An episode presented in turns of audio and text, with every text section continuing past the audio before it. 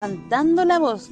Vamos, vamos, vamos, vamos, vamos. Solo en el pueblo confiamos. Vamos, vamos, vamos, vamos, vamos. Solo luchando avanzamos. Radio Villa Hay que pelear por lo nuestro. Vamos, futuro ya está abierto. Construyendo pueblo organizado. Tomando el destino nuestro en nuestras propias manos. Nos metieron un acuerdo estos CTM.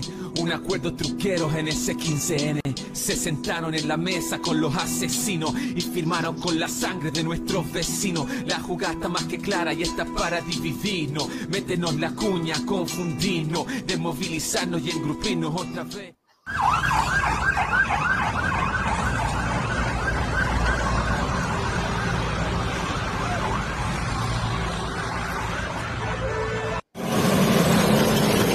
Ya empezó la represión, chiquillo.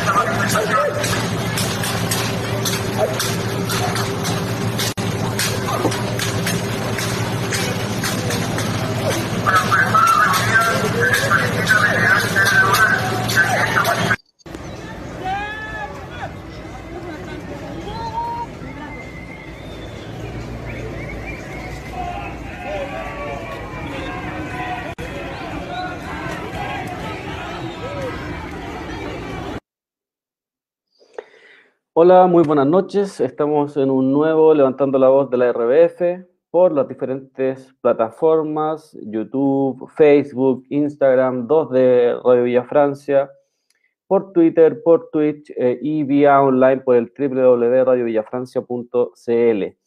Eh, partimos hoy día el programa mostrando un poco la, la represión, eh, hoy primero de junio ya, sexto mes del 2021, hasta pareciera que que, cada vez el, eh, eh, el tiempo se pasa mucho más rápido y, y- y se- y seguimos en este día de la marmota en el cual se hace, por así decirlo, cada día más difícil eh, sobrellevarlo. Pero acá estamos eh, en un nuevo programa, ¿no?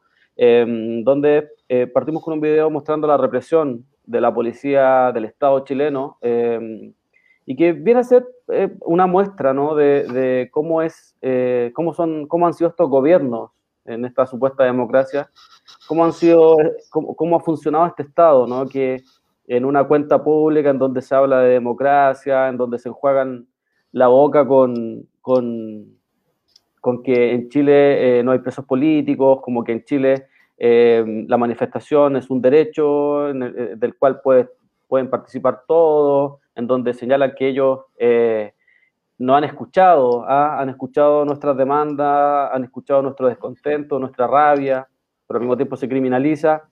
Eh, y uno ve que esta represión no es más que eh, una situación gráfica de lo que sucede en este país, en el cual mientras en el Congreso se arma un show mediático de su institucionalidad, eh, al pueblo se le margina constantemente y a quienes osan reclamar, a quienes osan protestar o manifestarse contra este circo, contra esta injusticia, se les eh, tira encima todo lo que tiene que ver con la represión, todo lo que tiene que ver con un sinfín de, leyes para encarcelarlos, para criminalizarlos, eh, eh, y dan cuenta ¿no? de cómo ha funcionado este Estado durante 30 años, durante 50 años, durante 200 años.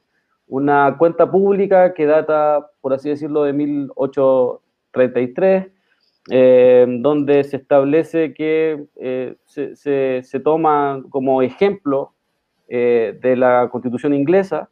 Los conservadores toman esto como una especie de tradición, lo cual después, después de la constitución del 25, se establece ¿no? como, como una especie de cuenta pública, pero que de cuenta pública en realidad muy poco tiene. Parece más panfleto, parece un comercial, eh, son eslogan, además son eufemismos, mentiras que el pueblo ha, tenido que soportar y eh, constantemente, una, una vez al año, eh, tener que escuchar.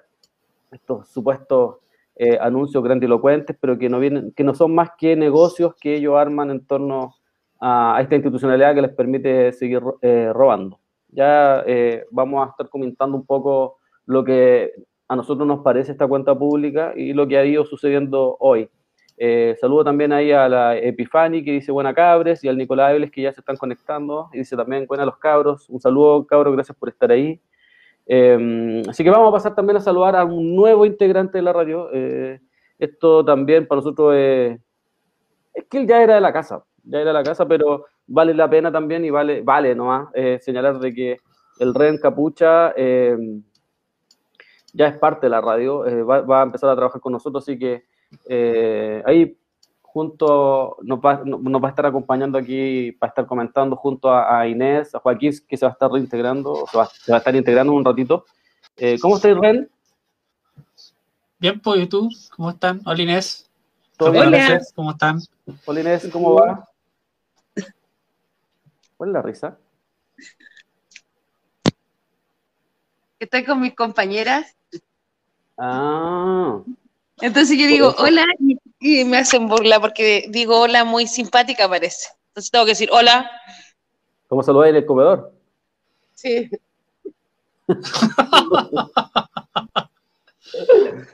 simpático. Oye, me, me, falta la musiquita esa detrás de Carlos Pinto. Eh, me tenía loco la música. No, Ahí está. No. Sí, oye, eh, Ren, Inés, eh, vamos a partir con Inés, ¿no? Eh, ¿Qué te pareció esta... Sí, pues llegaste atrás. Eh, ¿Qué te pareció esta cuenta pública de Sebastián Piñera con su anuncio, eh, con su represión al mismo tiempo afuera de, en Valpo y bueno, en diferentes partes de Chile? Ah, bueno, en ese minuto que le está dando la cuenta pública, yo andaba en el médico con el cabro y ahí me fui a la estación y vi cómo los pacos reprimían a los ambulantes. Eh, y por lo que pude lograr escuchar y ver en algunos videos, eh, su cuenta pública estuvo, eh, yo se los decía a ustedes, lo poco y nada que vi era como el vecino canero, y lo voy a decir así, el de cana, el, el choro, el ladrón, que comete cualquier delito, cantidades de delitos.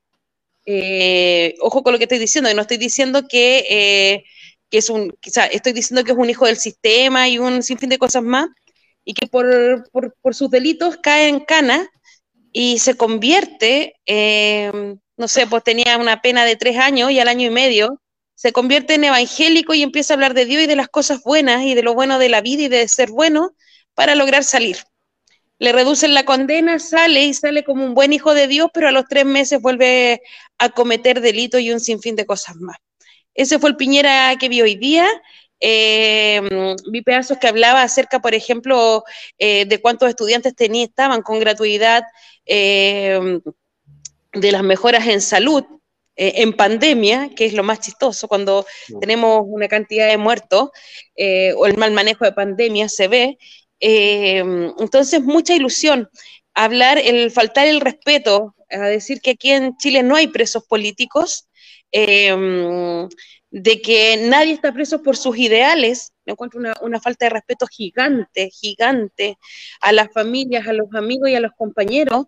Eh, entonces, eh, eh, todos esperaban más de esta cuenta pública al parecer, y no...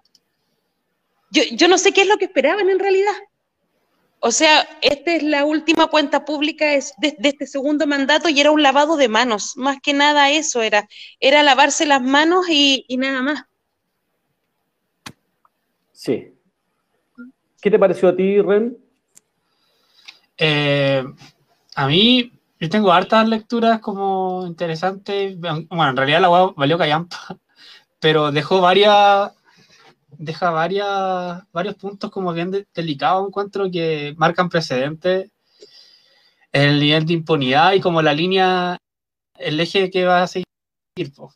No, no con respecto a las acciones, sino que, por ejemplo, lo, lo comentábamos hoy día, que, que empe empezó a hablar de la, de la violación de derechos humanos y ya fue como una aceptación de parte de él que realmente sí hubo violaciones a los derechos humanos, pero claro, como siempre son hechos aislados, que todo el peso de la ley para la gente que las cometa, pero sabemos que ningún hueón que haya hecho nada está siquiera con pre- preventiva. Entonces no, no podemos hablar como que haya, haya un, una reparación o algo, algo, algo que con ese respecto.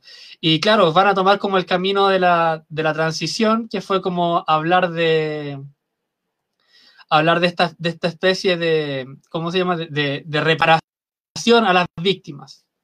Hacer como seguramente van a hacer un catastro de ah, las víctimas, puta, les vamos a dar 100 luquitas, ¿cachai? Y pucha, oye, las víctimas de trauma ocular, por primera vez se, reconoce por el gobierno, se habla de manera pública, eh, pero eso, eso en el fondo, lo, lo- lo más malo, es malo encuentro, que, que se hable de eso de cierta forma. Si bien todas las víctimas merecen reparación y respeto y, reconocimiento de, de- su de, lo que se le ha perpetrado, eh, de, de esta manera, la- de, lo que se, de la manera en la que se va a hacer, va a ser nefasta porque en el fondo se va a minimizar y se va a institucionalizar toda esa, toda esa se va a, reducir a, a nada, cenizas en el fondo, ese tipo de, situaciones, y va a pasar sin pena ni gloria, se va a hacer un informe por aquí por allá, y bueno, listo, y nos vamos, sigamos. Y no va a haber, no, no va, va, va a haber impunidad, no va a haber un, no va a haber una reparación real, como debiera ser. Un, re, un, reconocimiento, un, proceso histórico en que se haga una memoria después en el tiempo, en el que se reconozca públicamente, en el que se hable de las violaciones, se encuentren los culpables, sean eh, juiciados con la justicia actual, pero sabemos que nada de eso va a pasar.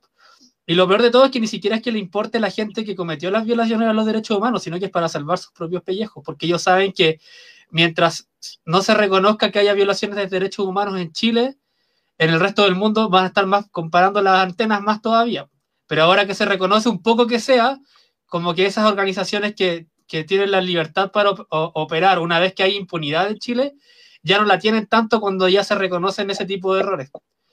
Entonces, por ese lado lo veo súper nefasto, así como, como que eventualmente esto va hacia la impunidad directamente. Bueno, siempre lo, siempre lo fue, siempre fue hacia allá, ¿cierto? Yo creo que todos sabíamos que esto iba a ser como impunidad absoluta para ellos, pero, pero ahora sí que va a ser como totalmente institu institucionalizada y aceptada por todos lados.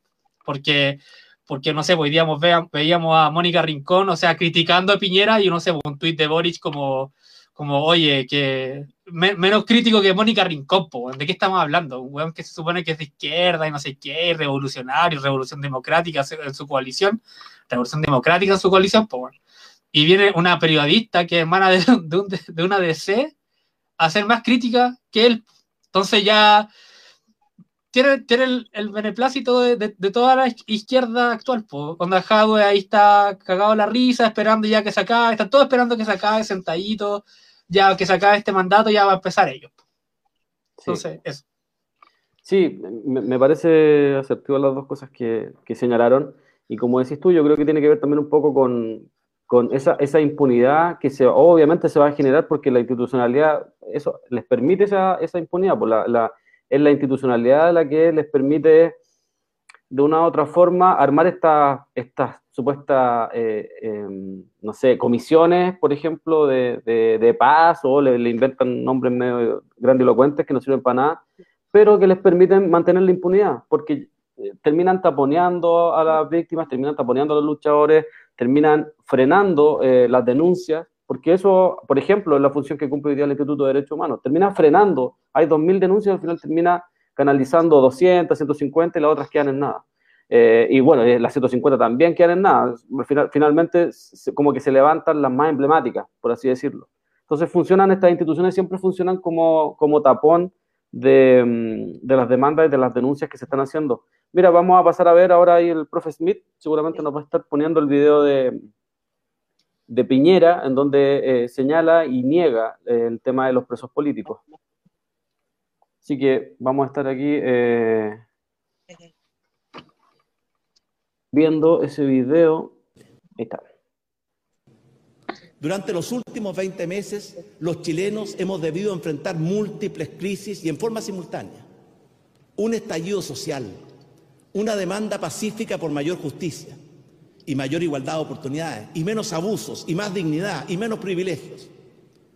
Una ola de violencia irracional que llevó a grupos minoritarios y delictuales a quemar o destruir 118 de las 136 estaciones del metro. El mismo metro que presta servicios todos los días a más de 5 millones de compatriotas y especialmente a los que viven en las comunas de clase media y los sectores más vulnerables de nuestro país. Esa ola de violencia que incluyó saqueos, destrucción, quema de buses, paraderos, supermercados, mobiliario urbano, centros de abastecimiento y muchas pymes. También atentó contra hospitales, plantas de energía, monumentos nacionales e iglesias en nuestro país. Y lo más doloroso, trajo consigo la pérdida de muchas vidas y graves lesiones, incluyendo a civiles y a carabineros. Quiero reiterar una vez más nuestra total condena a toda forma de violencia y a toda forma de atropellos a los derechos humanos. Y expreso mi más profunda solidaridad con todas las víctimas, civiles y uniformados, de esos hechos de violencia. También hemos debido enfrentar una crisis política. Queremos ser muy claros. En Chile no hay presos políticos. En Chile nadie está preso por lo que piensa. No hay ninguna persona, no hay ninguna persona que esté privada de su libertad por sus ideas. Sí hay personas privadas de libertad por decisión de tribunales independientes, por delitos graves, como homicidio frustrado, lanzamiento de bombas Molotov con resultado de muerte o incendios con resultado de muerte. En consecuencia, nos oponemos a una ley de indulto o de amnistía. Debemos dejar que la Fiscalía y el Poder Judicial cumplan su misión, como corresponde a una democracia, respetando el debido proceso y de acuerdo a nuestro Estado de Derecho. Bueno, ahí teníamos parte de lo que fue el discurso de, Sebastián Piñera en esta última cuenta pública que él eh, iba a entregar. Eh, y hay varias varias cosas, varias patas que nos va dejando ahí. Una que eh, insiste en mentir respecto a que en eso de que se destrozaron paraderos, que se destrozaron calles, que se destrozaron hospitales, mete ahí su cuña, mete su mentira entre medio. Y a mí me da la impresión que ese discurso de, igualar civiles y militares fue muy, muy parecido a lo que hace Elwin en, en el 90. Exactamente, muy, muy, muy parecido a lo que hace Elwin en el 90 a mí me da la impresión que un discurso hacia afuera, que un discurso hacia las organizaciones internacionales respecto a, las que lo, están acusando de violador de derechos humanos. ahí en ese momento me da la impresión que no le está hablando al país, sino que le está hablando, está hablando para afuera. Eh, esa es mi impresión. Entonces, eh, creo que esa es una pata. Y luego insiste en criminalizar a un sector del pueblo. Él dice entender esta rabia, este descontento. Y una vez más hace ese jueguito de separar a los a los, a los, por así decirlo, a los manifestantes bonitos de los malitos. En este caso, los malitos son los que le dieron eh, acción directa, le dieron cara directa al, al, gobierno de Piñera. Eh, y los bonitos en este caso no sé cuáles serían, porque a los bonitos también los reprimieron. Pero intentan también hacer ese juego de, de, que hay, eh, hay, perdón, ahí, me da por hablar de los pacifistas, que hay em, manifestantes buenos y malos. Y la otra ya que es, que da a entender cuando niega el tema de los presos políticos. Acá no solamente han, existido presos políticos eh, después de la revuelta, han, existido toda la vida o, por mucho tiempo presos políticos mapuches. Han existido em, presos políticos eh, del año 73. Y, además hay presos políticos. Hay que, hay que recordar que hay 11.000 personas que están en prisión preventiva hoy día. O sea, me dejó, me dejó muy mal cuando empecé a buscar y me entero de que hay más de 11.000 personas, en, más de un año en prisión preventiva. Entonces, eh, sí está eh, la, prisión como criminalización del movimiento social y del pobre, porque de, los 11, de las 11.000 personas que están eh, detenidas en prisión preventiva más de un año, muchas, o sea, la mayoría, si no todos, son pobres. Entonces, claramente hay un, hay una, hay un actuar ahí de, de clase. Em, ¿Qué te deja a ti esta, este... Vamos a pasar a saludar también a Joaquín, que está ahí incorporándose también al programa. Hola, hola, ¿cómo están? ¿Me escuchan bien? Sí, todo bien. Sí, pues tú tenías un equipo ahí profesional. Así que te escuchamos bien y te vemos también bien. Eh, ¿Qué te parece a ti? ¿Qué te pareció a ti esto que señaló recién eh, que vimos Inés respecto a lo que señalaba Piñera? Mira, lo primero es eso de, de los civiles y uniformados. Cambia un poco la palabra con, Mm. con el discurso de Elwin, vi- civiles y militares. Y de esta reconciliación, de esta amnistía, eh, en, que toda la, en, que todo el pueblo chileno sufre de desigualdad. eh, y que se ven las consecuencias a partir de- del 18 de octubre del 2019. Yo creo que no todo el pueblo sufre desigualdad. El pueblo que se levanta es eh, la mayoría que se levantó en todo el territorio. Eh, por lo tanto, y quienes no se levantaron sabemos quiénes son. Los que cocinaron en noviembre sabemos quiénes son. Son los mismos que están hoy día cocinando, eh, los que están aplaudiendo. Entonces, no es todo el pueblo. Eh, y este, este lavado de manos de, de, poner, de, o sea, esta mentira de mierda, porque es una mentira de mierda, de decir que eh, se destruyeron metros, o sea, se incendiaron no sé cuántas líneas de metro, cuántas estaciones de metro, de cuántos paraderos. Bueno, y si así fuera, y si fuimos nosotros, ¿qué? ¿Por qué, ¿Por qué tenemos que seguir diciendo, eh, y, y, voy a esto, porque me carga esa weá del montaje, eh, de que siempre es un montaje, de que fueron los pacos, de que fueron esto. Nosotros también somos capaces de hacer, de hacer y de defendernos, porque se llama autodefensa. Pero muchas veces, por ejemplo, cuando se dice que se atacaron hospitales, yo me recuerdo muy bien, en Viña del Mar, Valparaíso, quienes atacaron los hospitales con bombas lacrimógenas fueron los pacos. Y eso no fue un montaje, no estamos hablando de montajes, porque hubo denuncias claras de eh, cómo los pacos llegaban a bombardear afuera de los hospitales. Eh, atropellos, atropellos a quién, a uniformados. ¿Cuántos atropellos tuvimos en Plaza de la Dignidad, en Conce, en Temuco y en diferentes partes? Zorrillos atropellando manifestantes, porque en Chile no te puedes manifestar, en Chile tú no te puedes juntar tres o cuatro personas con un cartel. Veíamos gente que estaba parada en Vicuña Maquena con la Alameda y solamente por gritar, no sé, el que nos salte es Paco, Juan se iban presos, le sacaban la cresta. ¿A qué se refiere con que en Chile no hubo violación a los derechos humanos?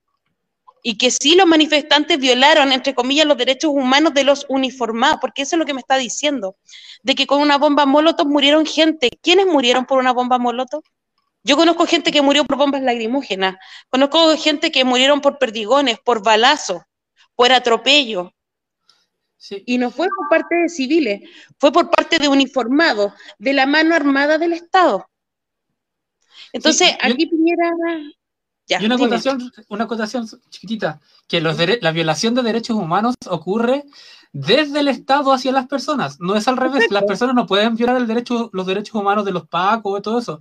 Eso es cuando la, el Estado como entidad hace hace uso de la fuerza contra las personas, contra los civiles. Entonces, esa es como la distinción que estos locos se pasan por, todo, por cualquier parte, les da lo mismo. Eso, quería decir eso solamente. Sí, es que el, el, el uso de la palabra derechos humanos en este país, por lo menos acá, eh, lo, vemos, lo vemos utilizado siempre por la clase política. Hasta el día de hoy, cuando hablan de presos políticos, están hablando ellos de presos políticos, pero hablan de los viejos de Punta Peuco, hablan de los pacos, de los pocos pacos que han sido formalizados. No están hablando de nuestros cabros. Y lo mismo lo decía el Carlos, o sea, tenemos 11.000 personas, 11.000 cabros, 11.000 cabras, 11.000 vecinos, vecinas, que están en prisión preventiva más de un año. ¿Con qué pruebas? Cuando el viejo nos viene a decir que acá la justicia es independiente, ¿cuándo es independiente el poder? Porque en otros casos no ha sido independiente. Hoy día muere Jovino Novoa, bien muerto, pero como lo decíamos, se fue haciendo perro muerto, no pagó nada, no pagó. En cambio, nuestros cabros, por tirar una puta piedra, llevan cuánto tiempo. Y cuando, por ejemplo, los mismos hueones que están siendo testigos son los mismos pacos. Y de eso no se habla, de eso él no lo toca, no le interesa tocar. Entonces, aquí esta cuenta pública fue el lavado de manos de, ¿sabéis qué? En mi última cuenta pública, yo aquí me lavo las manos, no digo nada más. Fue, ovacionado por el pequeño grupo que llevó a, de, público a esta cuenta pública y después salen todos a hablar. ¿Mm? Y, todo, y todos, dentro de los errores que cometió en, la, en, la, en, en, este, en esta cuenta pública, también muchos salen a lavarse las manos de lo que acaba de decir Piñera. Y para otros también es carrera presidencial. Ojo con que lo que pasó hoy día con Proboste cuando sale a hablar. ¿Cómo se va la mano? ¿Por qué la DC Jimena Rincón sale a criticar tan fuertemente? Y Proboste después en conferencia también lo hace. Vean cómo se viene la mano ahí también. ¿Mm? Porque Boris va tan tibio, va tan amarillo. Y sale otra ahí entre medio a decir que no están pactando con el PC porque el PC se está vendiendo. Ojo con eso. O sea, no queremos un gobierno pseudo comunista en este minuto, por eso vamos a dejársela en bandeja a la DC. Eso es lo que se está haciendo el día de hoy. Yo creo. Sí, me, parece bien, me parece bien jugado ese análisis. Lo vamos a dejar anotado para. yo también creo que gana. O sea, nos ponemos a jugar en eso, yo creo que también va por ahí la cosa. Eh, y probablemente Jado ya sabe que muy poca posibilidad tiene.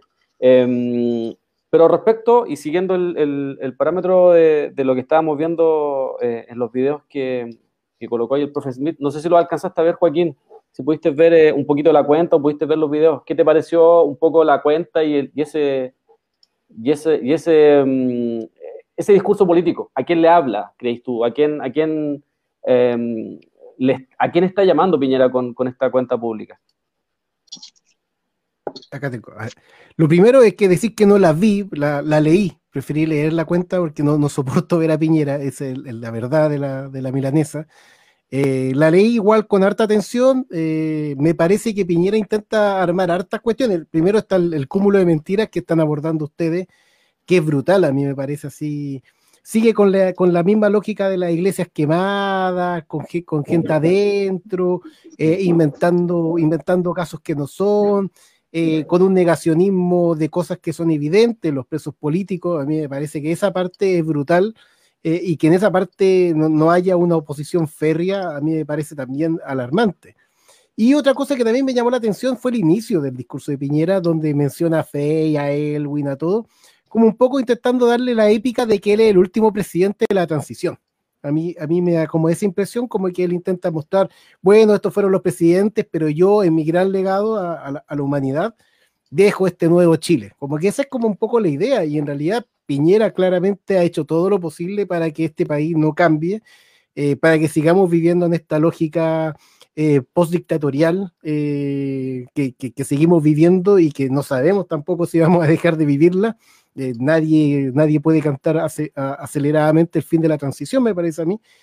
Eh, pero principalmente eso, Piñera intentando levantarse a través de, mentiras, de calumnias, de asociaciones, para intentar dejar como una suerte de legado. Y a mí, lo mm. personal, me deja un poco la, la violenta, un tanto de que esta es la última lectura que tiene y que claramente es muy poco probable que podamos destituir a Piñera antes del próximo marzo. O sea, un poco también de su canto de victoria. O sea, y, creo que la misma impunidad en que dice las cosas eh, lo expresan un poco. O sea, tuve toda la suerte, porque yo creo que eso es lo, que pasó con Piñera, una pandemia. Yo creo que sin la pandemia eh, la historia hubiese sido muy distinta y probablemente tendríamos a Piñera en otra situación bastante más difícil. Lo más probable es que fuera del gobierno pero le tocó esa buena suerte y, acá está, hasta el último día mintiendo, hasta el último día denostando, hasta el último día proponiendo eh, elementos represivos todavía.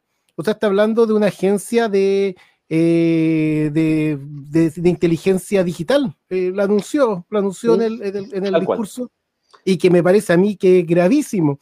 Sigue anunciando reformas a la policía, pero que bajo esa excusa del reformar a carabineros, en realidad está dándole más poder a la represión. Eh, cada una de sus propuestas de lo que podríamos llamar la agenda represiva de Piñera son para darle más poder a los pacos, para dar más poder a los ratis, para darle más poder a los milicos. Y eso sigue eh, esforzándolo. Y otra cosa que también me parece que ya es esquizofrénico, eh, aunque bueno, no, hay que usar esos términos tan, eh, tan podemos decir, normalizadores, o, etcétera, pero que me parece que es una disociación muy grande de la realidad, eso de separar eh, el estallido social pacífico de, la, de las grandes protestas, de los cacerolazos, con la violencia de autodefensa y la violencia política que ocurrió, podríamos decir, la semana del 18 de octubre, y en adelante, por supuesto. Esa es, me parece que una lectura que es, eh, es demencial, eh, es, claramente escapa de toda realidad. No hay lo uno sin lo otro. Eh, entonces, cuando él intenta hacer eso, como decir, no, es que como que hubo un estallido, pero, pero según el mismo discurso de Piñera, como que el estallido surgió aparte de la violencia y no desde la violencia, que, que, que yo creo que eso es una cosa fundamental porque eso permite entender justamente de que quienes están detenidos son presos políticos, porque justamente, y yo creo que lo demuestra un poco, se estaba haciendo una modificación de la realidad, eh, con todos los frenos que se le ha puesto, convención constitucional, etcétera. Eh, si no hubiese ocurrido eso, no, no estaríamos hablando de nada eh, de la reforma o de los cambios que se están ocurriendo ahora y de lo que puede llegar a ocurrir en adelante. Entonces, a mí esa, esa lectura así como de separar la agua me parece brutal. Y sí, y también coincido con eso muy Elwin, y creo que fue como un poco adrede, como yo soy el último presidente de la transición, tomo ciertos guiños de las frases de Elwin y digo civiles y uniformados, para no decir civiles y militares, para que no sea tanta la copia, pero me da, me da esa impresión, sigue creyendo que va a ser un presidente recordado. Eh, eh, eso es muy loco, eh, está muy, muy mal Piñera, muy mal asesorado para pensar realmente de que alguien que no sea alguien, ni siquiera nadie, nadie lo va a recordar con cariño, ni siquiera a la derecha, porque los únicos gestos que da, por ejemplo, el matrimonio igualitario, pierde apoyo en los sectores más conservadores. Entonces Piñera lo que va a hacer eh, al final de su gobierno es terminar completamente solo. Eh, pero aún él sigue imaginando su sueño de que va a ser un presidente muy recordado y legendario en la historia de Chile. Brutal.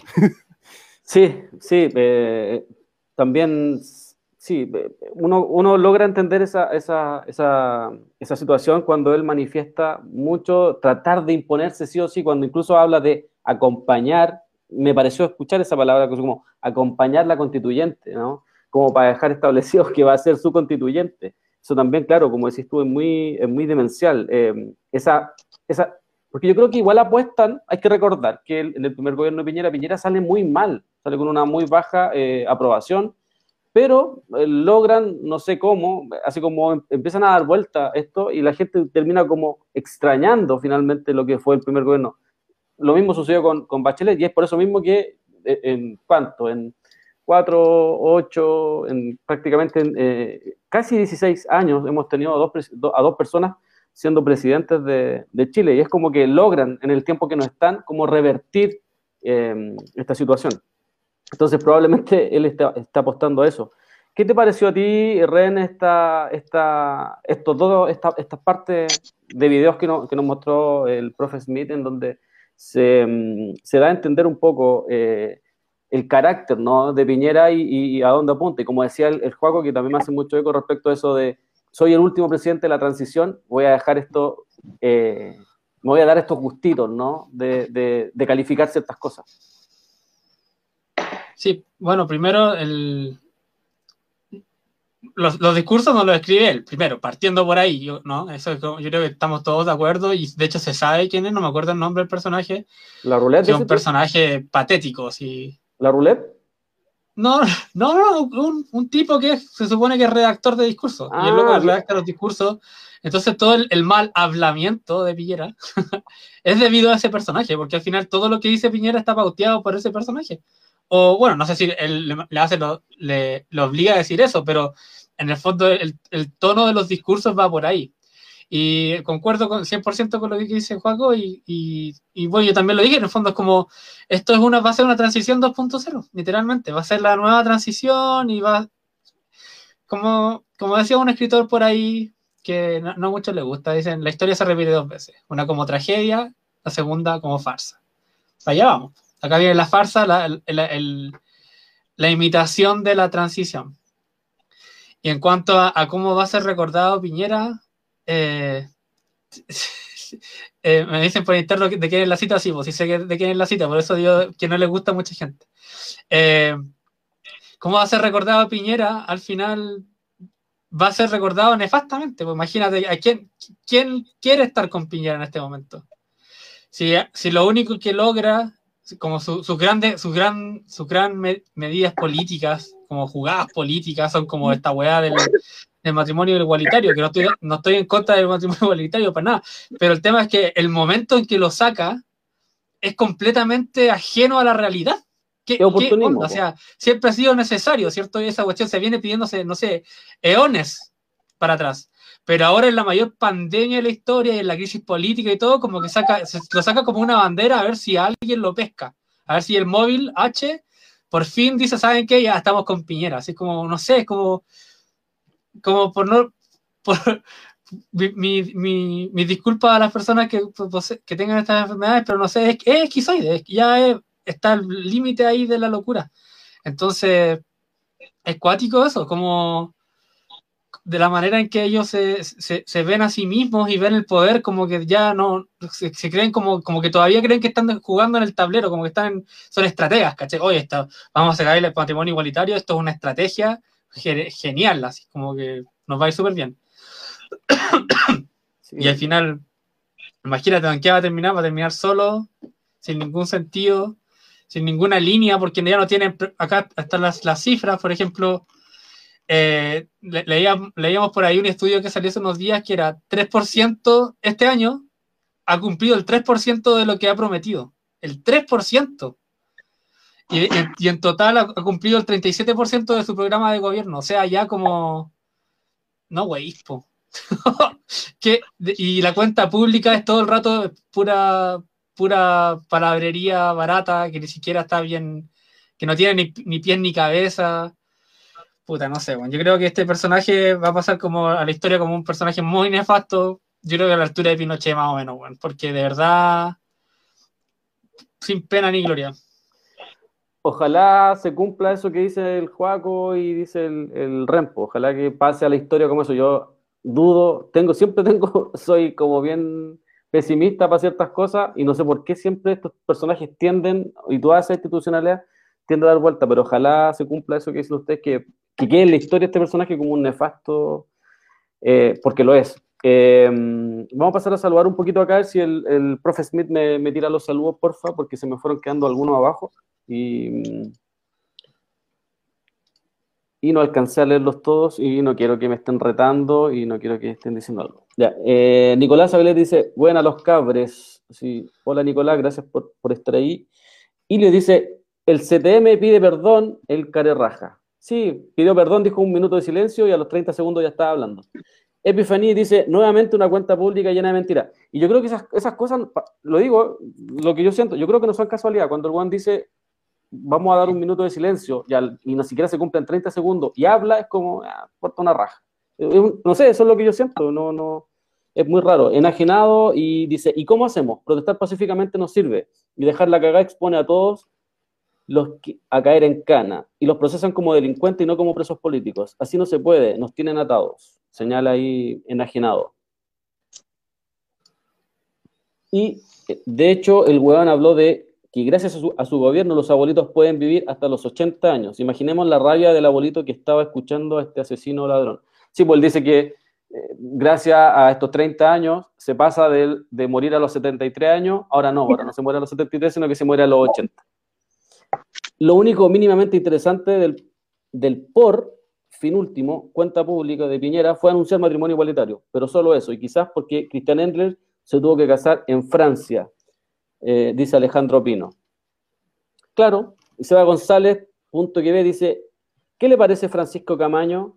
Eh, bueno, ya estuvimos hablando un poco de los constituyentes, pero hoy vamos a tocar eh, estos temas, yo creo que vamos a tener harto tiempo para estar hablando de los constituyentes más adelante seguramente. Alba G dice, hospitales, este conche su madre realmente está cagado la cabeza. Uno en realidad no sé si, si está tan cagado la cabeza porque finalmente eh, hay harta gente que después repite ese, ese discurso. Por eso yo creo que junto con hablarle a un sector de la población, además está hablando para afuera. Alba G dice, le faltó decir que no hay ningún Paco preso por todo lo que quemaron. Eh, maldito Barman dice, durante estos 20 meses los chilenos hemos soportado una seria crisis, pero yo me volví más rico. Exactamente. Y ojo que hoy día el Banco Central tiró una, una, mm, una cifra respecto al IMASEC de abril y que nunca se había, se había visto en 30 años, en, en el cual eh, la, la economía creció un 14%. Un 14% en plena pandemia. Eh, Deloitte, para Eloy dice, cuando hablamos de ataque a, los hospitales fue que llegaron balas locas de los narcos de San Ramón al hospital Padre Hurtado, pero esas balas han llegado toda la vida y Piñera se colgó de esa situación. Así es, yo me recuerdo que hubieron varias denuncias que nosotros nos llegaron de mucha gente herida en el hospital Padre Hurtado, me recuerdo que nos llegaron un par de videos incluso de, de gente que estaba hospitalizada y que eh, todos los días eh, quedaban heridos por eh, estas balas locas, que no entiendo por qué le llaman mucho así, pero eh, y que se sabía de dónde venían en realidad. Siempre los pobres poniendo los muertos. ¿Cuándo se pitean un Paco? La prensa del gobierno y los fachos lloran y sacan hasta un libro de condolencias. Sí, que, era, que estaba puesto ahí cuando uno pedía permiso, estaba puesto. Tatiana Godoy dice, díganme, y si no considera a Jadwe, ¿qué proponen ustedes? Yo, yo, yo. Ya, la- Yo, termino aquí y Inés te va a responder. Ilio dice, el CTM pide perdón el que raja. Yo creo que nos estamos dando vueltas en los mismos... eh, y Sí. eh, Deloitte para Eloy dice, Bachelet habló del matrimonio igualitario en el 2017 y no pasó nada. Y Jacob Barano 87 dice, no es más que un viejo culiado criminal. Eh, Karen, yo no tengo miedo, dice, él es fascista, Chile en eterna transición. Vicente Roger dice, "Fuer- Fuerza Brasil, y alguien parece que es de Brasil, un saludo para Brasil, dice, Alex Rangel dice, Chacina en Yaceriño, 50 jóvenes muertos, Brasil saluda. Chuta, brutal. po. Eh, ya pues Inés, ¿qué te parece a ti responderle a No, esta no, no, espérate. que me llega un mensaje por interno ¿Mm? acerca de cuando dice, Capo dice que es, que es casi esquizofrénico, esquizoide. Entonces, el, el, aquel, eh, esquizoide me lo da una terapeuta psicológica, ¿Mm? eh, dice que es el trastorno de la personalidad. No frecuenta reuniones sociales, se aísla de la sociedad. El esquizotípico, paranoide, alucina.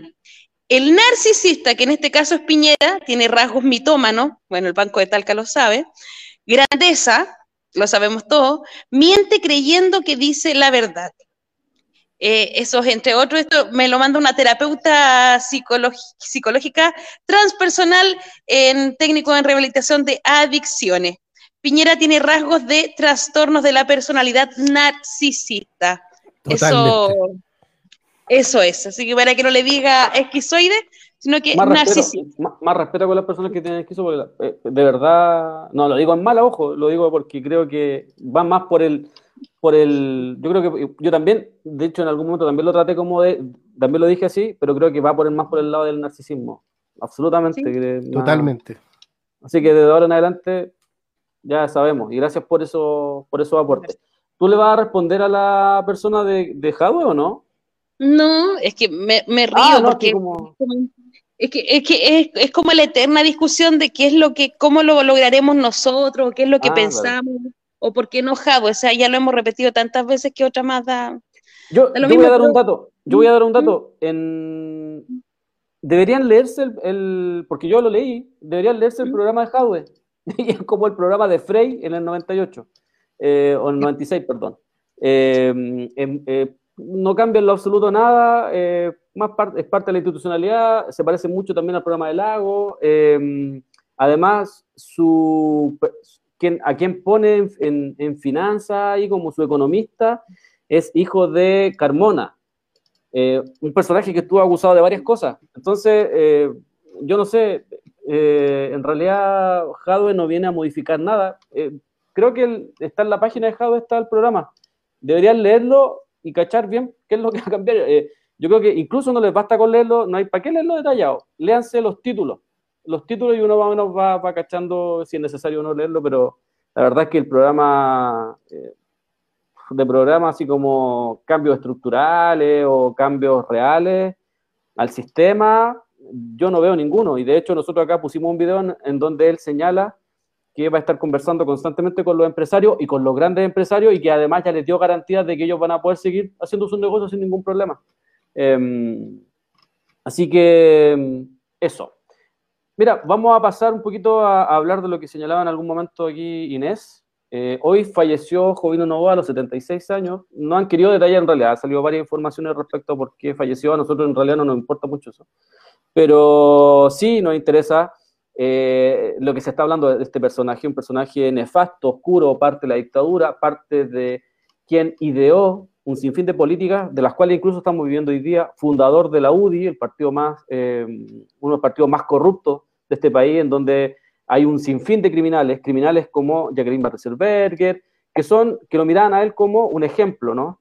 Eh, acusado de corrupción, eh, llegó a arreglos con jueces, llegó a arreglos con empresarios, llegó a arreglos con la misma clase política, muchos de los que están hoy día, los cuales les permitieron no realizar una, una cárcel efectiva, eh, podía seguir ejerciendo además eh, cargos públicos, algo que también negoció, y fue también involucrado, y yo creo que esta es la parte también más grave junto al tema de las violaciones de derechos humanos, fue involucrado en el caso Spiniak, en donde había una red de pedofilia, en donde aparecieron un sinfín de, de informaciones, se terminó por desmentir algunas de estas informaciones, pero a los que no, como que tratamos de, leer un poquito más respecto a lo que sucedió en ese tiempo, siempre a mí me llamó la atención que eh, hablara, eh, Gemita Bueno en este caso, la Gema Bueno, hablara y diera descripciones físicas de eh, Jovino Novoa muy eh, reales, que de hecho se comprobaron que eran así.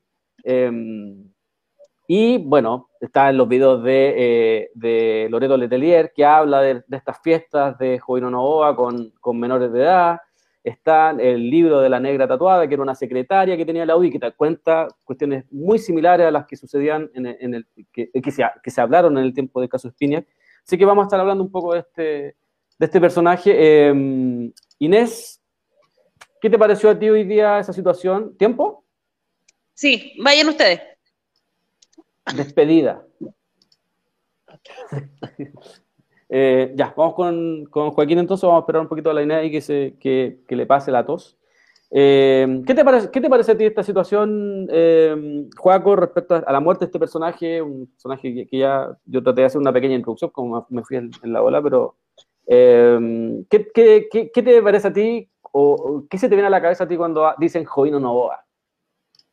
O sea, primero me, me, me alegro de la muerte en parte, obviamente, porque deja de habitar en el mismo mundo que uno eh, y que el resto del, del, pueblo. Pero por otro lado, claro, está ese, ese tema, pero igual no, no, no, me ilusionó tanto. Yo creo que hubiese seguido pagando el perro muerto durante toda su existencia, aunque hubiese muerto en 20 años más. Eh, probablemente Jovino no, no, no, hubiese pagado eh, por todo el daño que ha hecho en realidad a este territorio, a, a quienes lo habitan.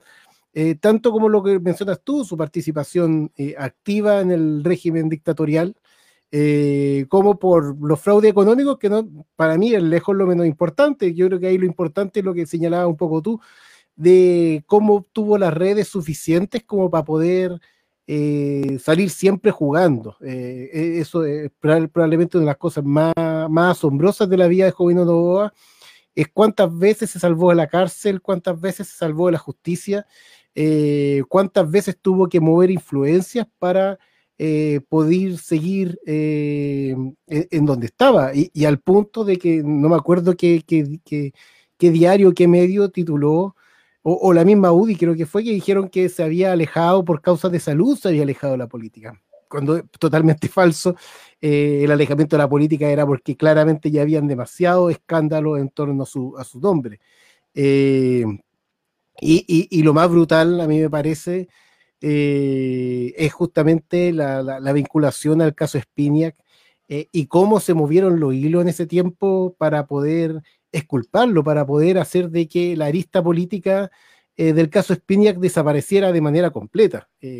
Eh, tanto así de que, como siempre ha ocurrido en este, en este país, las distintas fuerzas políticas se pusieron de acuerdo para hacer un un, un, olvidazo, al mismo tiempo que también se hacía un olvidazo en escándalos económicos de la época, como estaba el, el MOPGAT, etc. Eh, finalmente todo se, se, metió en la licuadora y, se logró el, el, perdón y se logró principalmente el olvido de la participación de eh, Jovino Novoa en las fiestas de Spiniak, que para mí eh, yo creo que eso es uno de los temas más brutales y que muestra un poco el régimen de impunidad que existe eh, para los ricos en este país. Eh, yo creo que, que Jovino Nova es un muy buen ejemplo de eso, o sea, cómo eh, por mucho que lo intentes, porque claramente lo intentó, hizo todo su esfuerzo, uno podría, obviamente, ironizando, o sea, cometió todos los delitos, todos los crímenes eh, necesarios para tener que llegar a la cárcel, y aún así siempre logró evadirse de ella. para mí ese es justamente el ejemplo de la, de, de, esta justicia clasista, de esta justicia que tiene un sesgo de clase, que tiene un sesgo político, eh, que, que, se muestra totalmente evidente eh, con, con Jovino Nova. O sea, insisto yo, creo que probablemente si hubiese seguido más años, obviamente sin un cambio radical en este país, tampoco hubiese pagado, porque él es el ejemplo, podríamos decir, el, el, viejo símbolo, para no decir el niño símbolo, porque es un anciano ya, o era, afortunadamente ya no, eh, que, que, demuestra de que la justicia finalmente funciona para los ricos de un modo eh, y para los pobres de otro. Eh, eh ocurre el mismo día que Piñera eh, lanza esa aberración de decir que no hay presos políticos. el mismo día justamente alguien, podríamos decir, un, un evasor político de, de la cárcel, que, que, que, siempre se la arregló con sus redes, que siempre se la arregló por su origen social para terminar siempre fuera de la cárcel. Pues. Entonces, para mí es un símbolo de esta justicia clasista, de esta justicia finalmente que atenta contra los pobres y defiende a los ricos eh, de manera sistemática. Sí, eh, tatuada, mira, es simpática la negra tatuada. De hecho, más de una oportunidad salimos a carretear juntas y todo. Cuando yo entré a la UDI, esto, yo era chica, pues, tenía 15 años. Y me acuerdo una vez fuimos a Punta de Traica, ¿ya? En un evento evento político, un retiro espiritual político. Y después en la noche, el bailongo, la fiesta, eh, de hecho fue hasta el Coco Legrana a contar chistes, todo súper Pero ya tipo 3 de la mañana estaban todos bailando arriba de las mesas, corbatas aquí, sacándose las camisas y, ¡uh! y uno que era chico ver a los senadores de la República en esa situación, entonces me quedó así como, Coloma, Jovino, arri arriba de la mesa bailando así. Jovino con, Jovino, con Coloma bailando arriba de la mesa. No, sí, insólito, insólito. Bueno, ahí está el video de Loreto Leterier, que tuvo una especie, o parece que siempre tuvo una especie de, de incontinencia verbal, muy parecida a la de, a la de Salaquet, ¿ah? que tendían a hablar de lo que uno les preguntara, y, y ahí parece que se, eh, habló, y, y, de hecho después fue, eh, eh, si no me equivoco, fue castigada en la UDI. Contaba la misma negra tatuada, estuvo contando, contó un tiempo que le había, le había, le había avisado a que había sido castigada por, por haber dicho esta, esta situación. En esto, ahí Loreto Letelier cuenta que tenía 15 años cuando armaban esta fiesta junto a Coloma, Coloma que hoy día también salió a hablar contra el, el matrimonio igualitario y que dio sus condolencias a, a Juino Novoa y a su familia. Eh, contaba que cuando ella tenía 15 años eh, se armaban estas fiestas con retiros espirituales en las cuales uno todavía no logra entender por qué había niños de 15, 14, 16 años en esas fiestas en donde estos personajes eh, bailaban arriba de las mesas sin ropa. Bueno, y ahí se logra entender también de qué trata y cómo funcionan estos, estos personajes, ¿no? Bueno, eso era Jovino Novoa, lo describió también muy bien Joaquín. Yo recuerdo que una de las personas que denuncia a, a, Joaquín, perdón, a Jovino Novoa es Pia Guzmán. y a Pia Guzmán la hacen desaparecer. Tan así que me recuerdo que una vez caminando por Paseo Ahumada, mi pareja, mi compañera me dice, mira quién va ahí. Y, yo, y ella siempre, yo no me hago piti, yo digo, no sé quién es. No, me fue casi imposible reconocerla. Me dice, mira, yo estoy seguro que ella es Pia Guzmán. Yo estoy hablando hace como cuatro años atrás. Y era un cadáver caminando por, por, por eh, irreconocible. Eh, o sea, si a mí me la mostraba alguien y me decía, no, hicimos, osamos acercarnos y ver, y era Pia Guzmán. Y claro, Pia Guzmán había sido una de las denunciantes de, de, lo que ocurría en la UDI y lo que ocurría con Jovino Nova, porque lo que hay que recordar acá es que cuando se hablan de estas fiestas, no es solo Spiniak. De hecho, yo me recuerdo que en las investigaciones que se armaron o los reportajes que mostraron en diferentes espacios, siempre hablaron de una red de pedofilia. Y una red de pedofilia, yo entiendo, no lo arman dos personas. Eh, y al parecer, y en ese tiempo, a, a las que a las, tomaron eh, detenido a Spiniak y a otra persona más que no me recuerdo quién es, que era parece que la persona que transportaba a los niños. Pero a los demás, a los que estaban en la fiesta, eh, no, no, no, tomaron a nadie eh, detenido. Y me recordó mucho esto a, a, lo que sucedió en Hualpén, ¿no? Con, con los niños del Sename, en donde supuestamente adultos eh, entraban a, un centro en Hualpén, dejaban dinero en la portería y luego iban, se iban a violar niños, niños de 5 y 6 años, y que ellos lo solicitaban. Dejaban supuestos aportes. Eh, entonces, esto se mantiene y se ha mantenido en el tiempo y algo absolutamente grave respecto a esa situación. ¿Qué te parece a ti esto, eh, Ren? ¿Qué, qué, qué, te, qué te, sucede con, con, esta situación? Como decía también Joaquín, que también hago mucho eco de eso, eso de que si esta persona, si Joaquín, eh, si Joaquín no hubiese sido pobre, probablemente hubiese terminado en un poste amarrado con alusa. Sí, hinchado. Y hay que, hay que recordar cómo, bueno, por lo menos yo sí recuerdo que comenzó el caso Espinia, que fue como por coincidencia, pura, pura coincidencia, no fue como una investigación de una red de pedofilia gigante, no sé qué, fue, tuvo que ver con que se empezó a encontrar, eran tan escandalosas las fiestas de Spiniak y era tanto el movimiento que ya era inevitable, eh, llamaba mucho la, atención, ¿no? Que hubieran tantos cabros chicos de 14, 15 años en una casa que era un búnker y que de repente estaban sin polera afuera o andaban, andaban deambulando por ahí, entonces un par de pacos se dieron cuenta, empezaron a investigar, no sé qué, y recordemos dónde terminan los pacos, esos pacos terminan dados de baja, terminan eh, como en la punta de la loma, los, los, trasladan para otros lados, les roban la, investigación, y se muere ahí la investigación, pues. Cuando empiezan a aparecer todos estos, estos personajes políticos, eh, ahí queda el, hasta ahí nomás llega, entonces Jovino Novoa es parte de esa, de esa red, esa red gigantesca, que ya hemos, creo que hemos hablado, no sé si hemos hablado en los live en realidad, pero, pero que son redes que son terribles, son gigantes acá en Chile y de las que nadie habla y, no se puede investigar y ahí queda. Y bueno, las, que, las cosas que se saben son la punta del iceberg. En el sur las, las redes de pedofilia, de tráfico de personas son muy grandes. Entonces, eh, yo, nunca, nunca he dejado de pensar que está todo eso interconectado y porque para mantener algo así por tanto tiempo es porque hay que, tiene que haber poder detrás. Y bueno, ¿qué, ¿qué, personaje en su momento con más poder que Jovino Novoa, que fue el presidente de, de la UDI, fundador de la UDI, fue presidente del Senado, eh, presidente uno de, los predilectos de, de Pinochet, claro, íntimo de Jaime Guzmán, entonces como, bueno, uno por ahí ve para dónde iba la mano. Así es. Inés, ¿qué, te parece a ti todo lo que escuchamos y leímos hoy día respecto a, a Nova? Que yo siento que por, algún lado, por suerte, yo creo que si los medios eh, más pequeños no, hubiesen salido como a señalar lo que de verdad significó eh, Jovino Novoa, porque todos los medios como que replicaron lo que era Jovino Novoa, no se hubiese, mm, quizás hubiéramos estado escuchando o leyendo ese lavado de imagen que siempre se trata de hacer con estos personajes.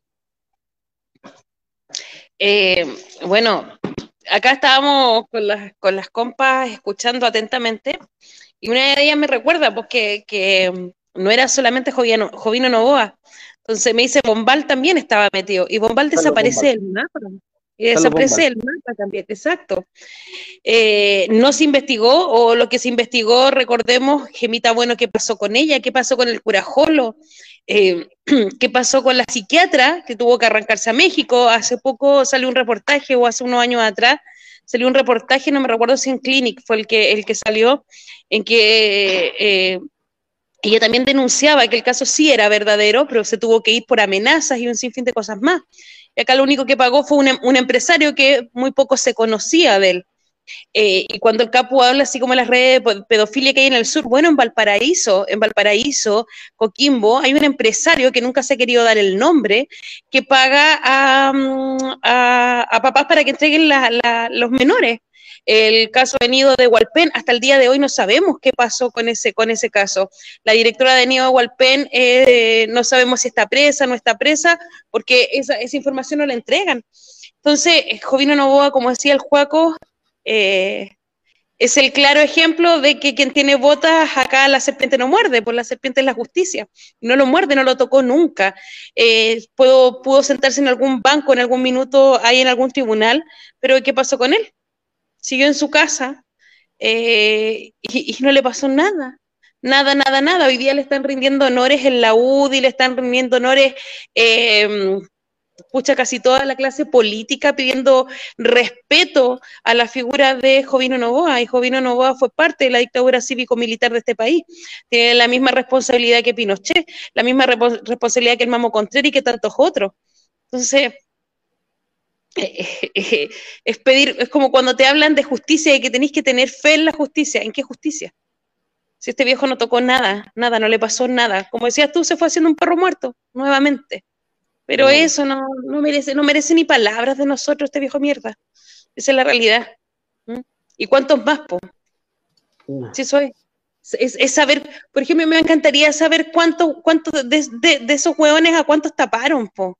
Si no fue solo Jovino Novoa, se violaba a cabros chicos, abusaba sexualmente de cabros chicos, eh, torturaba, te torturaba sexualmente a cabros chicos y cabras chicas, a cabros de la calle, a cabros que son de nosotros. ¿Cachai? ¿A cuántos más y cuántos buenos más habían involucrados? Y nunca más se habló. O sea, yo creo que esa es la parte negra de la justicia en este país. Sí, sí, de hecho hay, eh, hay, un par de reportajes en donde se señala, por ejemplo, de, dónde iban a buscar a los niños. Los niños en, algún tiempo los lo fueron a buscar a la calle, que es la investigación que hablaba el REN de, lo, de los Pacos, a los niños lo iban a buscar a la calle Estado. Estado con casi llegando a Plaza de Armas, de ahí sacaban a los niños que, estos niños que, que, en ese tiempo dormían en la calle, lo iban a buscar, le ofrecían cosas y se los llevaban a sus fiestas. Eh, yo, yo puedo contar algo personal y me hago cargo de esto. Yo, saben que yo jugaba, jugaba mucho a la pelota y a mí una vez me invitaron a jugar a la pelota por el, por el Poder Judicial. Eh, estas canchas estaban ahí cerca de Quilicura, no me acuerdo, pero tenía, tienen un complejo ahí los jueces. Eh, y en los camarines me, me, me, tocó escuchar varias cosas. Me tocó, de hecho, yo no, no, no fui más porque no podía creerlo. O sea, y yo era chico, era chico y no, no podía creer lo que estaba escuchando. O sea, desde, desde coimas de empresas, así que para mí ya esa, me da lo mismo. A cuestiones así como, oye, las fiestas son aquí, son en tal parte. Por ejemplo, yo, yo una vez escuché de fiestas que eran en compañía con bandera y que eran en un subterráneo. No sé dónde era, sé que eran en un subterráneo y que los jueces llegaban y lo, lo iban a buscar y lo iban a dejar los, fiscales, los actuarios, ¿cachai? Y armaban sus fiestas con cabros chicos, con cabras chicas. Yo, yo escuché eso, yo lo escuché de primera fuente en, los mismos camarines a, estos viejos y ahí, de hecho, eh, lo escuché una o dos veces y me fui porque la primera vez pensé que había escuchado mal. La segunda vez dije, no, esto ya no, no así y, no fui más. Yo, y pues en ese tiempo, no sé, era, de hecho yo era menor de edad y, me sentía así como no la podía creer. Para, mí fue una cuestión re chocante que nunca, dejé, nunca olvidé. Eh, entonces, no es que te vengan a contar cuentos de que no, esto no sucede, esto no pasaba. ¿cachai? Sí pasa. Eh, armaban, y armaban sus fiestas los días viernes, de hecho. Eran los días viernes, los días de semana, en, los cuales participaban muchos jueces. Eh, entonces, cuando aparecen todos estos reportajes, claro que uno le hace eco, po. Link, linkea al tiro y dice, ¿cachai? Ah, por eso, por eso decían esto, por eso la, eh, hablaban de esto, por eso estaban en, eh, iban a buscar niños a, a, la calle Estado, ¿cachai? Porque claro, tú decís, en ese tiempo ellos hablaban de bandera con compañía, claro, pues, tú te vas por compañía de derecho pa, pa, y, y, llegáis más o menos a la calle Estado, unas dos o tres cuadras más allá. Eh, entonces es terrible lo que vivimos. Y, esto, y como lo decía también la como que todos los años te lo van malamente refrescando, porque el año pasado aparece el reportaje de, del nido Walpen, con, no me recuerdo el nombre de la directora de Walpen, que no, no está detenida, pues yo estuve revisando, está en investigación, todavía está en investigación, aún no se sabe los nombres de, de estos personajes que abusaban de, hermanitos de, de, de 5 y 6 años, o sea, estoy hablando de personajes que no tienen ningún límite, y ahí también es cuando uno entiende, Juino Novoa fue parte de los que ideó torturas, junto a Jaime Guzmán. Eh, entonces, personajes que, que, violaron derechos humanos, que fueron partícipes de, de, de, violación a los derechos humanos, uno entiende que no tienen techo, po, ¿cachai? Que su techo es a la mierda para arriba porque sus crímenes son horribles, son horrendos. Eh, entonces, lo que va, después lo transforman en, una, en una forma de vida, ¿no? Ellos funcionan siempre así, con el robo, siendo criminales en todo el, sentido de la palabra. Eh, así que eso, pues yo eso puedo contar desde, desde, mi vivencia y ratificar que esta, esa, esa, situación es así, porque después, años después, logré linkearla y entender por qué hablaban y, y, y, logré preguntar ya cuando era más grande, preguntarle a un amigo que después me topé, que él de, de hecho ahora es abogado, le pregunté, me dijo, sí, eso es así. Funciona así, de hecho, muchos, un sector importante del Poder Judicial funciona así, eh, si no casi todo. Eh, uno entiende cuando entiende que esta institucionalidad jamás nos va a salvar de nada. Pues. Si esta, esta, institucionalidad está corrupta absolutamente por todos lados, está corrupta, que era también lo que decía el Joaquín la otra vez. Tú te metías en la institucionalidad y finalmente termináis funcionando igual que ellos, de una u otra forma.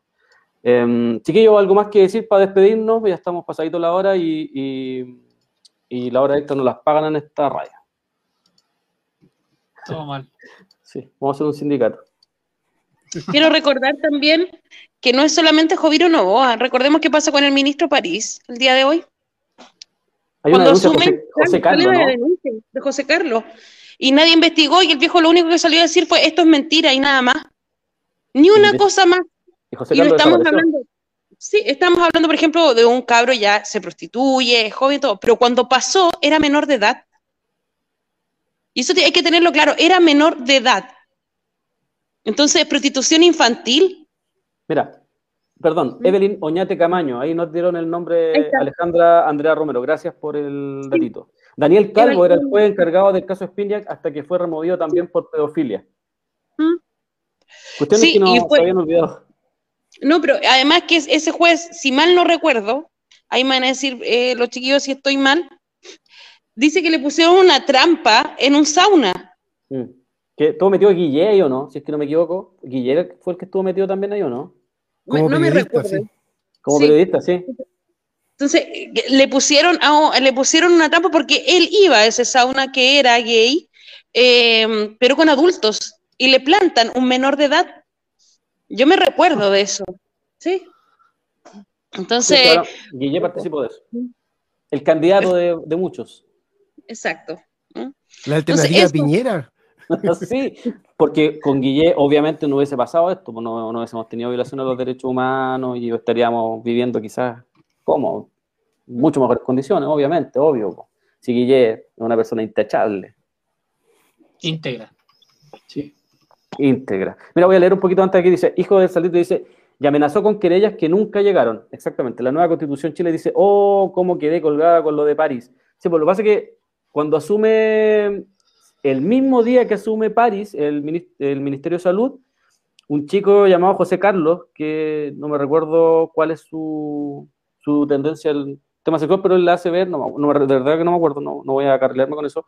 Él lanzó un video en donde en un live él cuenta que eh, el ministro Enrique París frecuentaba eh, lugares donde habían niños. Y no niños que se prostituían, porque dice que estaban en fiestas. Y llegaba el ministro París así como a las 2, 3 de la mañana a esas fiestas.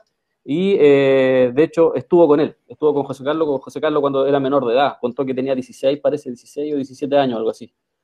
Eh, y que eran, era habitual de Enrique París participar de, de ese tipo de fiestas. Entonces, bueno, tenemos también, pues, como dice la, la Inés, tenemos a un, a un ministro de salud ahí que jamás aclaró. De hecho, hicimos una apuesta, ¿sabes? Porque el Seba, dijo, el Seba mandó el video y dijo, hasta aquí llegó París. Y nosotros dijimos, no, acá le van a dar vida igual, si esto va a pasar. Dijo, no, aquí cagó y quedó. Dale, Juaco. Lo más brutal es que reconoció cono- que se conocían. Sí, así es. Después anunció querella y toda la cuestión y desapareció el tema. Y, de- y José Carlos también, de Sí. hecho.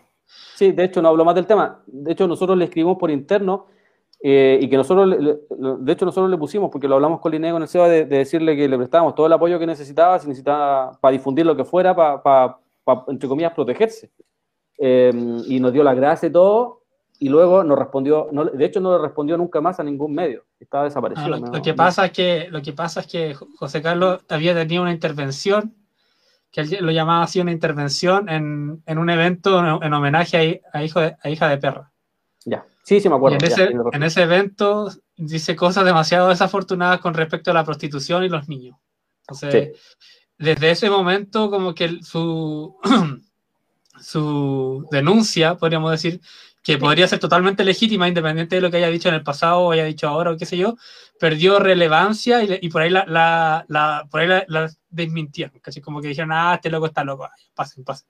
Pero ahí quedó, pero también pues sabemos que cuando, cuando amenazan querella y no hay querella, es porque no les conviene la querella. pues. Porque si hay querella hay investigación, y si hay investigación, ¿qué vas ahí? Sí, Saludos a Cristóbal Jessen también, que amenazó con querellas. Muy Oye, y, amigo y de el abogado, y el abogado lo apaña, ¿eh? No, sí. No, sí, ahí arrancaron todo. Arrancaron todo. Hasta el gato boxeador parece que arrancó también. Qué mal que existen puros enfermos gobernándonos. Sí, es, es rara esa, esa situación y, y- y a uno le da como cosa. Alejandro Pino dice Guille cuando era mal periodista en el canal de Piñera. No sé cuándo fue buen periodista en realidad. Eh, Iván, Iván Auduán dice, ¿qué piensan de Freddy Stock? no sé. no, lo había pensado. Nunca, se lo había- nunca, no había, nunca nos habían hecho una pregunta como esa. ¿Quién No es Freddy Stock? pensado. O sea, ¿quién es Freddy Stock? No sé, de verdad Es que no sé. periodista, pero. Ah, el de la parrilla. pensado. El de la parrilla cochina. Lo único que sé es que es primo de uno de los líderes del movimiento social patriota. Es el único dato que ¿En puedo dar. serio? Buen Sí, dato. Era pareja de Erwin Cariola. Sí, que fue Y ex pareja de pareja de Carol- Cariola. ex- ah, ex pareja de Carol Cariola, sí, y que tiene una parrilla muy cochina. Yo pensaba que yo mi parrilla era sucia, pero la parrilla de él fue extraordinariamente sucia. Aquí el, el, el profe Smith nos dice, el rockero, buen dato familiar. Sí, po, son buenos esos datos porque la familia siempre termina Sí, bueno. pasando, la, pasando máquina, sino pregúntenle a, a- a est- al constituyente electo, eh, ¿cómo se llama el que denunciaron la semana pasada de, por el tema de Arica, de, lo- de, la, de, la minera sueca, de la minera sueca? Atria. Atria, sí, po. La, la- la esposa de Atria, porque él se la saca con que, que no se metan con su esposa, la esposa de Atria, Jimena Fuentes, es asesora, fue asesora y es asesora de Bachelet y de Piñera, y fue una de las abogadas que eh, defendió a Chile en La Haya. Y ella es parte del círculo de Piñera. Eh, ¿Estás diciendo que sí, dale, el patriarcado es una farsa? espérame, ¿cómo, cómo Juan? No, que para dar nombre y apellidos, ¿quiénes son del, del movimiento social patriota? Son Erwin Stock y Romy Stock, que son primos de Freddy Stock. Ahí para darlos con nombre y apellido, pues, para que, Bien, para que proteger sus identidades. obvio, menos de esos fachos asquerosos. ¿Qué iba a decir tú, Ren? Ya no me acuerdo. De la farsa, algo de la farsa. Era tan farsa que no te acordáis. Ya no me acuerdo, era muy farsa, era mentira. Era mentira. La nueva que constitución de Chile los nombres dice- de Facebook. sí, la nueva constitución de Chile dice que mal que existen puros enfermos gobernando. no, no, no. Ojalá exista un, infierno para que se estén quemando, se esté quemando el maldito. Eh, y le dice, stock es más amarillo. No, stock es cochino, es cochino. ¿Cómo no podéis tener una parrilla así? Ni yo, weón. Yo tengo una parrilla ahí que ah, cuando vienen los invitados, sí, a veces, yo hago como que la limpio. ¿Cachai? Para que, que- pero no, no la limpio. Así que todos Al menos dejé que la limpie la lluvia o algo. ¿Sí o no? Déjala ahí, sácale la tapa y déjala en la lluvia. Algo que caiga la niebla, algo que la moje. Que le saque esa, esa capa de Coca-Cola que tenía. Era como una capa de Coca-Cola que tenía esa weá. La nueva constitución de Chile. ¿A qué señora y qué día hacen transmisión para verlo? Ahora, pues. Estamos haciendo. Estamos haciendo una transmisión. No, pero desde que ocho y media, nueve Ah, aproximadamente. de, sí, que por gente irresponsable es que ahora partimos a las 21 horas. O sea, lo hacemos de 21 a 22, siempre. Eso es fijo. Y de repente como que nos pasamos un rato. La otra vez nos pasamos como dos horas, sí, pero... Lunes a viernes, dice ahí eh, el profe Smith. De lunes a viernes, de 21 a 22 horas vamos fijo. Ahí tratamos de decir algunas cosas. Gracias ahí por, por preguntar. Ya chicos, ahora sí, son las 22.15 y hay que ir a ver programas de verdad, po, no como los que hacemos nosotros.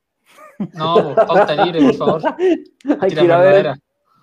Sí, po, vamos a ir a ver a Oye, Matura- me- Maturana. Ah, no, sí, mucho. Sí, me llegó uno- unos videitos de, de la red, ¿me acordás? Que sale ¿Ya? ahí, sale Salfate jalando del poto de una mina. Ah, no, me estáis está- En la tele Puta, abierta, televisión abierta. ¿En serio? ¿La red? ¿La red? ¿Ustedes creen que la red sería semejante, haría semejante cosa? No, pues si la red de izquierda. El Sí, medio pues, por oficial eso de yo la digo, digo, oye, la red, pero la red es, la red es de izquierda, ¿cómo es posible? El, y Checho el- el medio, el medio oficial de, de la revolución, dice el juego. Y el medio oficial de Jadwe. El medio oficial y de Checho Irán, ¿eh? de Checho Irane. Ay, la wea. No, Estamos en cagados, no, estamos mal. Y ahora sí, Sí, sí. No, no, no teníamos para qué irnos con eso, Ren. Despedido. Es que me acordé. Lo voy a postear. Vaya a postear. Espérate, espérate, que te faltan las cosas en la cita.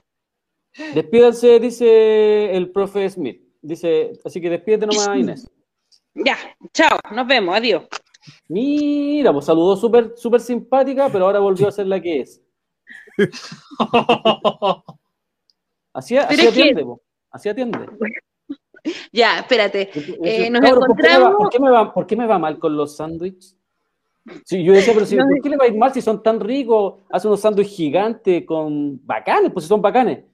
Pero después dije, no. Yo cacho Tu que. termo, Sí, como. nos, Es que nos estamos retirando del comedor. Mira, Ah, todo queda apagado. Terminó nuestra jornada laboral y nos vamos. Piñera dijo que le iba a pagar. Sí, eso- sí, sí. Sí, amigos, sí. Piñera no nos paga pegando. Pero ya, adiós. Nos encontramos mañana. Un abrazo gigante a todos. Eh, con esta cuenta pública quedamos súper felices. Somos todos eh, amigos. ¿Viene? Viene, sí viene. Y eso. Eso.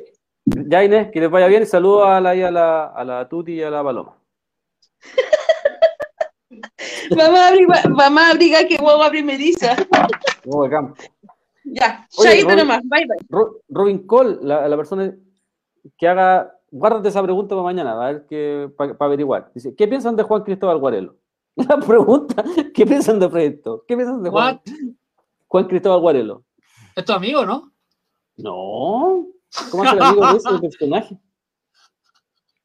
No, Ay, la- ya Renata Brown se caga la risa. Ya, chiquillos. Eh, Joaquín, ahí Bueno, como siempre, un gusto. eh, la alegría ya viene, dicen ahora.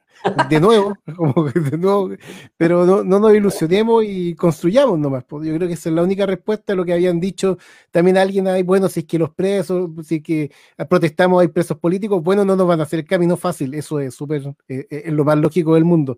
Sí que no- nos queda más que seguir nomás, pues, y, y los que estamos convencidos de que el camino es más radical, hay que darle adelante nomás eh, y no esperar los cantos de sirenas que normalmente se hacen en este tipo de procesos. Así que que tengan buena semana bueno, todas y todos. contratado. Dale, Ren, el nuevo integrante de la radio y despídase, compañero. Son buenos para contratar en la radio, pero, pero los contratos son medio cortos, parece. Despedido, Listo, se acabó. despedido. La, No, un saludo sí, para todos. oye, primer día de radio y ya te queríais pegar la falla. Tengo que decirlo. Primer día de radio ya te queríais pegar la falla. Típico Pucha, de después, de, comunista. después de como tres semanas seguidas todos los días, No, pero primer día contratado, po, amigo. Te- Te dimos la oportunidad, te dimos la oportunidad durante meses. Y, y cuando nosotros sentimos que podía, ahora, ¿de qué al éxito? po? Y ahora te iba a pegar la falla el primer día. así, así es la vida, así son Son las los drogas. Comunistas, po, son los comunistas. así son los comunistas. Trabajan un día y se cansan. Así es. Ya, chiquillos, muchas gracias a Ya. todos. Gracias al profe Smith, al Ren, al Juaco. al Chao, profe. Smith González. Cuídese. Saludo al, al Seba, mucho aguante para el Seba. Ahí, ojalá que vaya todo mejorando. Un saludo también para la Muchi, muchos cariños. Ojalá que eh, puedan mejorar mucho las cosas. Eh, un saludo para todos los que están ahí, para todos los que comentaron, muchas gracias. Eh, y sí, po, la organización, la resistencia de la organización y, y, y entender de que esta cuestión va a ser mucho más difícil de lo que nosotros creemos. Eh, seguramente teniendo eso claro, eh, vamos a poder eh, eh, entender qué es lo que tenemos que ir haciendo en el camino para, para poder eh, revertir esta situación y de verdad hacer los cambios que se necesitan para que este pueblo de una vez por todas pueda gozar de una vida mucho más digna de la que nos tienen viviendo hoy día constantemente sometidos. Así que eso, un saludo para la Renata, para Nueva Constitución, para Robin Cole, para tu Moquito Precioso, para tu Moquito Precioso, pero ¿qué se colocan esos nombres? Eh, para Ilios, para la Epifanía, de los que me acuerdo, para la Karen Yo No Tengo Miedo, así que eso. Muchas gracias al profe Smith, una vez también muy agradecido al profe Smith que siempre está ahí en los controles y copiando y pegando los mensajes. Así que nos, nos leemos y nos escuchamos mañana. Eso. Chao. Solo luchando avanzamos, vamos. Ahora hay que pelear por lo nuestro, Aquí finaliza. Levantando la Voz de Radio Villa Francia. Gracias por acompañarnos. Ese acuerdo no es nuestro, nadie acá lo firmó. Queríamos asamblea sin ninguna limitación soberana que decidiera todo lo que quiera, sin letra chica y que la ley la reescribiera entera. De esta traición solo salimos luchando. Los políticos de siempre hay que echarlos cagando. Lo que ganamos lo hemos ganado en la calle y si nunca la soltamos no nos va a parar nadie. Saben que ya que abrimos los ojos y nos encontramos. Saben que nunca más nos soltamos y que vamos hacia la vida digna que buscamos. Los ricos nunca nos dieron nada, ni siquiera en la pandemia nuestras vidas fueron valoradas, pero sobrevivimos como siempre lo hicimos, con la olla común y los vecinos unidos. Y es que cuando nos juntamos no hay nada imposible, somos el manso equipo, somos indefendibles. Y es simple, si estamos hablando de democracia, la asamblea territorial es donde más se avanza y acá no se transan nuestras demandas originales. Solo si estamos activos vamos a ver cambios reales. Salud, pensión, educación, salario decente son los gritos que surgen.